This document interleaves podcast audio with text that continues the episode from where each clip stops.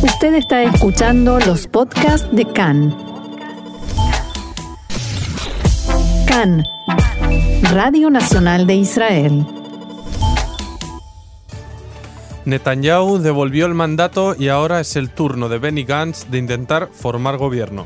Cientos de miles de libaneses siguen en las calles protestando a pesar de que el gobierno anunció un paquete de reformas económicas. Y esta noche finaliza el cese de fuego en el noreste de Siria e Irak advierte que no permitirá que los soldados norteamericanos que abandonaron Siria se instalen en su territorio.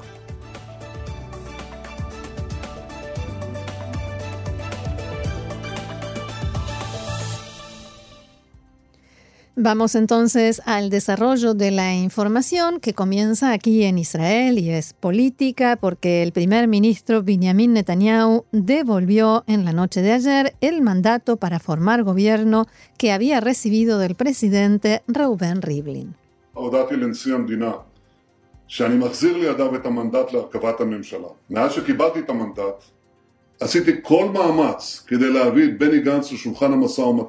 Le he comunicado al presidente de la Nación que le devuelvo el mandato para formar gobierno. Desde que lo recibí, he realizado todos los esfuerzos posibles para traer a Benny Gantz a la mesa de negociaciones, todos los esfuerzos para formar un gobierno nacional amplio, para impedir nuevas elecciones. Benny Gantz permanece cautivo en manos de Lieberman y Lapid. Lapid, que también quiere derrocarlo, y Lieberman, que actúa por consideraciones ajenas al asunto, que tienen que ver con sus intereses personales. ¿Cómo podrá un gobierno de minoría de Gantz que se forme con el apoyo de esos partidos, cómo podrá luchar contra el terrorismo, contra Hamas, contra Hezbollah, contra Irán? La respuesta es simple, no podrá. Y cuando dice esos partidos se refiere a los partidos árabes, por supuesto. Netanyahu agregó que el gobierno de unidad es lo que quiere el pueblo y lo que necesita Israel. El presidente comunicó que recibió la devolución y según establece la ley fundamental, pasará ahora el encargo al líder de Azul y Blanco, Benny Gantz, a quien otorgará los 28 días establecidos para intentar lograr los apoyos necesarios para formar coalición. Según informó anoche Khan, Gantz pretende dirigirse en primer lugar al Likud para recabar su apoyo. Se prevé que el excomandante en jefe de Tzal invite al primer ministro en funciones o primer, primer ministro saliente, Benjamin Netanyahu, a una reunión y espera que la invitación no sea rechazada. Después, Gantz se dirigirá al resto de las formaciones del bloque de derecha, ese bloque de 55 que acompañan a Netanyahu, que son los partidos de derecha y los ortodoxos y ultraortodoxos. Y desde Azul y Blanco advirtieron que el tiempo de la rumorología terminó.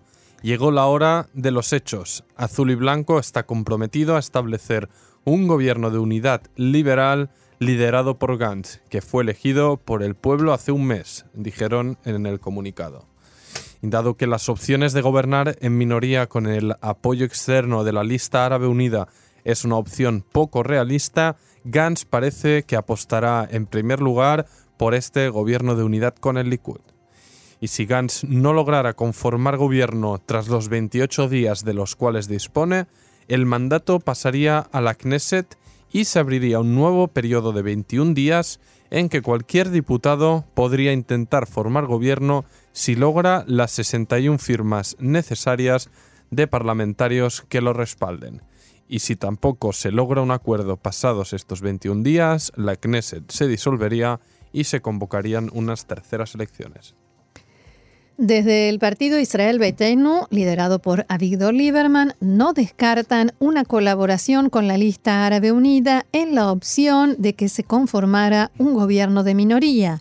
El parlamentario Oded Forer dijo en una entrevista con Khan que la cuestión que nos estamos preguntando y seguiremos preguntando es cuáles serán las políticas de gobierno. Sobre los esfuerzos hasta ahora frustrados para formar gobierno, dijo culpo a los dos lados. Hicimos una propuesta en que Azul y Blanco debía renunciar a su plan de rotación entre Gantz y eh, Lapid y Likud debía separarse de los ultraortodoxos en su bloque de derecha.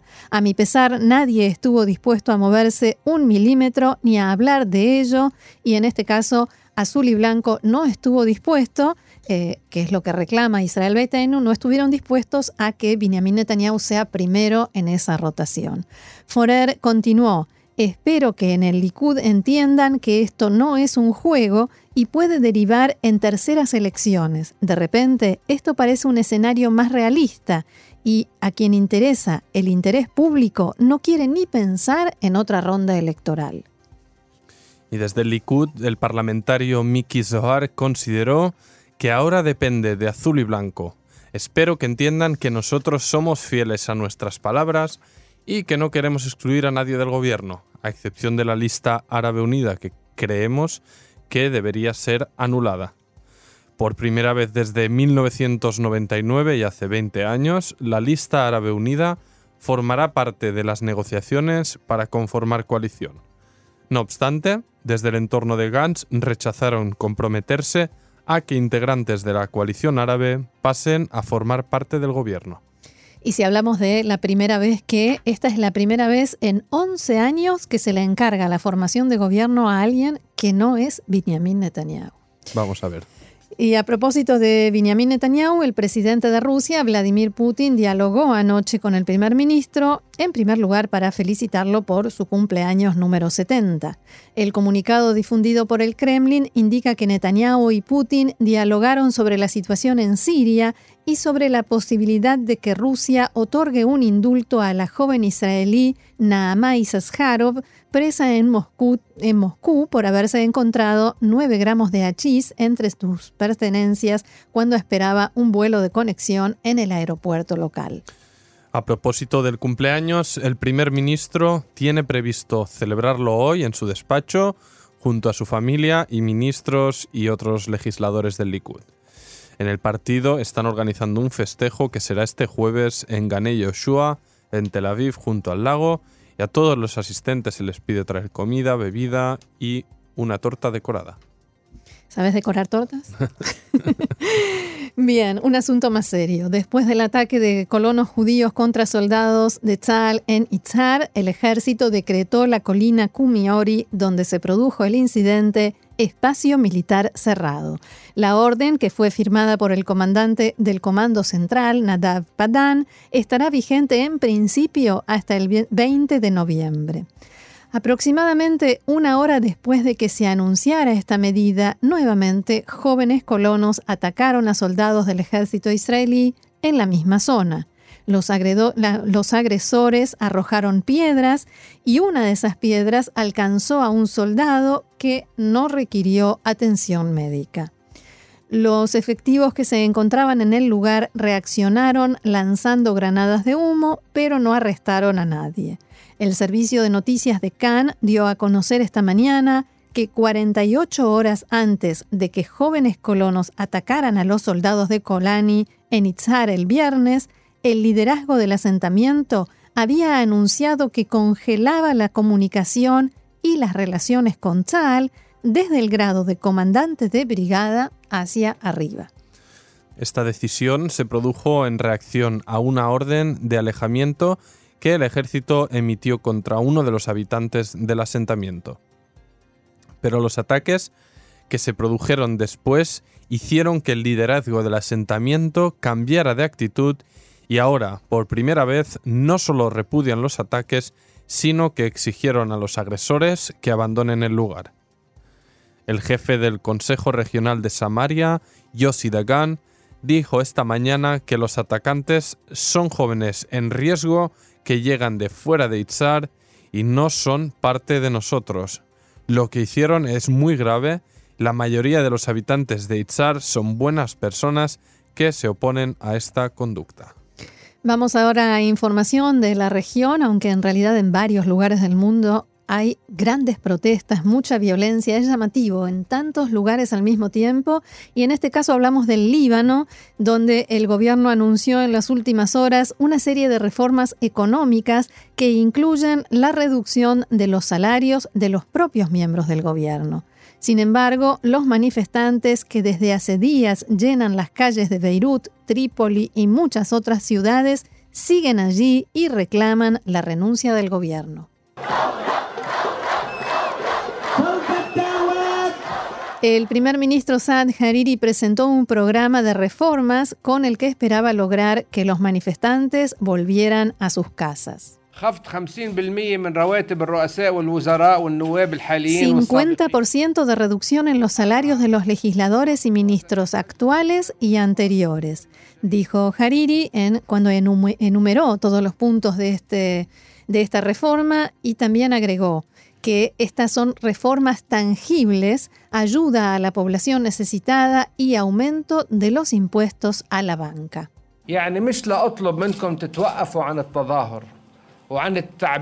El Ministerio de Información y otras instituciones serán abolidas en el marco de un proyecto de fusión para reducir el tamaño del gobierno y ningún trabajo está amenazado por esta decisión, decía el primer ministro. Además, se creará una comisión investigadora anticorrupción y se aprobará una ley para recuperar los fondos malversados, para lo cual el mandatario pidió la ayuda de abogados de la sociedad civil. Hariri señaló también que no actuará para impedir que la población continúe con las manifestaciones y si bien, por supuesto, no respondió a las demandas de la población que exige que renuncie, sí dijo que apoyará los llamamientos a la celebración de elecciones anticipadas. Pero la gente en las calles, lejos de conformarse con estos anuncios, sigue ahí firme en sus protestas.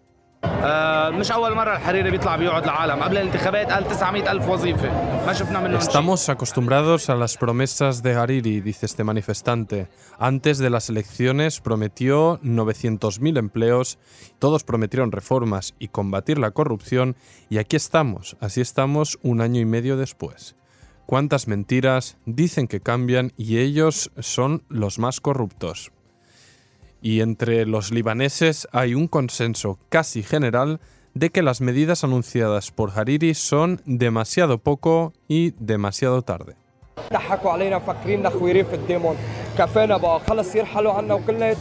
Están tratando de engañarnos. Piensan que somos un rebaño de ovejas, dice este otro manifestante. Y es suficiente que nos dejen en paz. Necesitamos una nueva vida.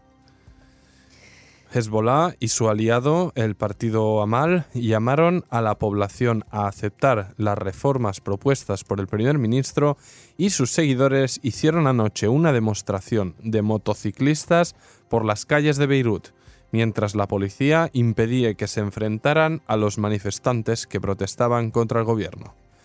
El Líbano vive hoy una nueva jornada de protestas en su sexto día consecutivo, los bancos continúan hoy cerrados y habrá que ver ahora si el gobierno realmente cumple con todas las medidas que ha anunciado y si las protestas, que se llevan a cabo sin distinción de partidos ni etnias, pero también sin liderazgo, mantendrán la fuerza o se irán diluyendo con el correr de los días.